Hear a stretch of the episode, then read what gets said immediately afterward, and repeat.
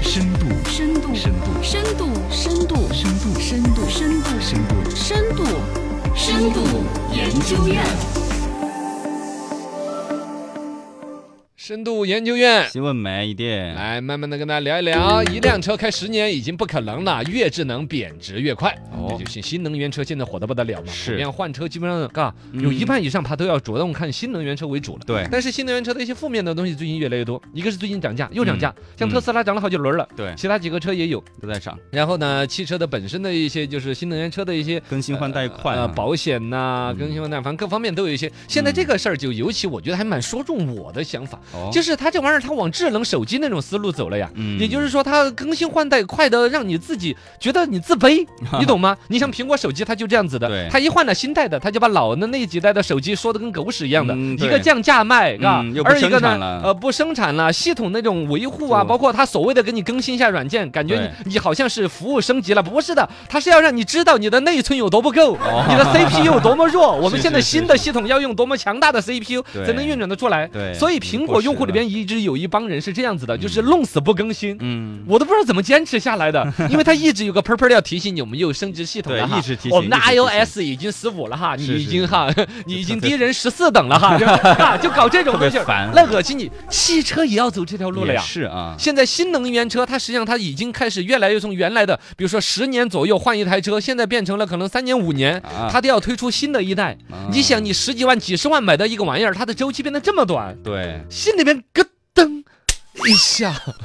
深度研究院新闻买一点首先是说，所谓的新能源车这种东西，它的生命周期真的是缩短了很多的。是原来，比如说我们讲噶，这个这个传统的那个汽车、汽油车的一个时代里边，它的本身开发的周期，不要说你买车的周期，嗯它开发的周期都是三年才改一款，啊，六年才换一代。对，你换了一个新的一代了，我还说我那个老的车，再说开的好不好，嗯啊我的经济合不合适还是，我要再能看啊横向对比一下，再来说换不换车。对这一晃可能就是五六年，甚至七八年、十来年才换一个车的事儿。嗯，但现在这种周期，活生生的就被憋回来了。啊因为本本身新能源车它就不再有了传统的那个发动机汽车那种的，叫做发动机和变速箱上是有两个造车的大的门槛儿。嗯你要说造出一个新的一款车或者一代车，你总要在性能上给我们说到点什么，对是吧？对比如说你的变速箱又怎么牛叉了，你的哦发动机又怎么昂昂昂的厉害了。现在新能源车这些都跨跨过这个坎儿啊。啊，新能源车直接就是按照那个的更新软件一样的，我又更新了一个更大的呃屏幕，嗯我又嗯换了一个什么什么软件，对，更智能啊，的智能化的一些软件的升级，都可以把这个车炫得个什么样的。嗯然后在动力方面，其实第一个硬通货可能还是一个续航电池啊，是的，续航能力方面，其嗯实啊也续不出什么样子来。是，然后呢，就是自动辅辅助驾驶，辅助到什么程度？嗯智能化的程度，然后呢，这个充电的网络够不够多？自己的那个车的一个体验，啊，我的椅子又可以加热，又可以旋转，我的怎么样啊？ 啊，一些很就明显是很小的一些微创新，但是在新能源车当中，它就可以说得很炫，对然后引起你的某种更新换代的焦虑。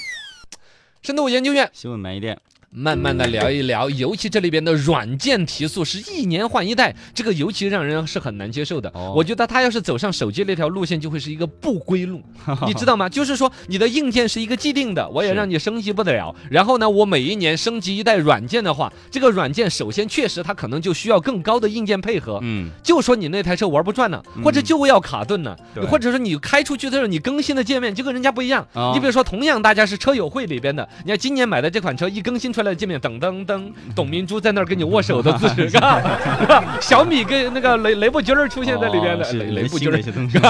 总之，它只是从画面上出现一个新的玩意儿，嗯就可以让你在老的那款车上面不能实现，是或者实现出来有些恶心。啊，就让你觉得不好。但是另外，你客观承认本身里边的一些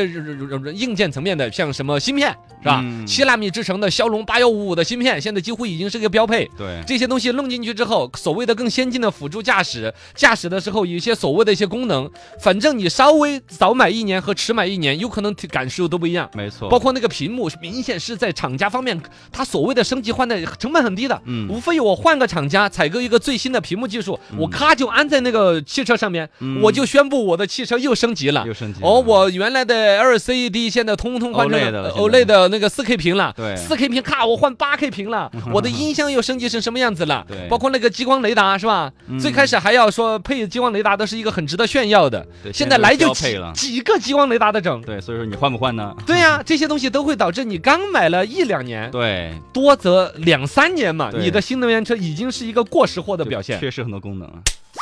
深度研究院，新闻买一点，那这种快速的迭代对于消费者有什么影响呢？嗯，糟 心。恶心、恶心，难受，其实这回来说也变成了新能源车本身的一个，就是大家的不好迟迟不能下手的原因。嗯，总觉得你一个是续航这个事儿，万一哪一天突然技术突破了，哦，对，你弄一次性续航普遍的一两千公里想，再等一等啊呃，充电技术有一个革新，嗯啊，二一个你这个软件老这么更，我更等到最新一代，像苹果的果粉就已经上这个当上怕了，啊知道吗？我就等着你出来 iPhone 十四了吧，是我再等等 iPhone 十四、十十四是 S 啊，它不 是是吧？要出个啊半代的新那的种一些鬼东西，对，哦，他就反正他就要你稍微你把你的那个小心眼儿能够压抑个三五个月，哎，你感觉真的你又蛮能真够捡到新一点的一代，不丢那个人，对知道吗？对呃，然后呢，这本身我们对于爱车的那种所谓保鲜期啊、喜欢的时间呢，也就缩短。缩短之后呢，除了确实有经济能力的人，可能买这个车就不太会那么跟风，而且嗯跟进去还是很糟心。嗯第二来说，有一个更大的问题，就是二手车怎么办的问题。对二手车，你想嘛，你一旦马上贴上了一个很过时的标签，贬值，首先就贬得很厉害，不保值，甚至它根本都卖不掉。因为新嗯啊能源车里边有一个很大的问题，大家买新能源车啊，对于数码体验、智能体验，就本身买新能源车就是一帮求新求异的人。对，我要真的是不不不追求新鲜玩意儿，我说不定买燃油车去了。嗯我本来求新吧，我还在求你一个，呃，过时二手新，还是个过时的新，是不是嘛对？很多人膈应啊，是吗？嗯所以二手车就新能源车的二手车很有可能走一种急转直下的跌价，嗯，你懂吗？如果说本身有购买能力的人，就会极致的追求最新的一代这一款车，嗯？然后老的车它就急于抛出来，嗯而一个本来它的保值率不高，社会上有出现一些竞争，然后呢，愿意接你的一个过了时的印象的二呃新能源车的人，有可能是真的纯图便宜，哦我拿来跑滴滴，拿来怎么样的？对，你懂不懂啊？这种里边实际上就有可能会导致了整个新能源车的二手车贬值，从卖方到买方都把它估价越来越低，嗯，会走得很快，保值掉得很快。对对 对，那这个事儿是个好事儿还是坏事儿呢？看一下社会司机的情况吧。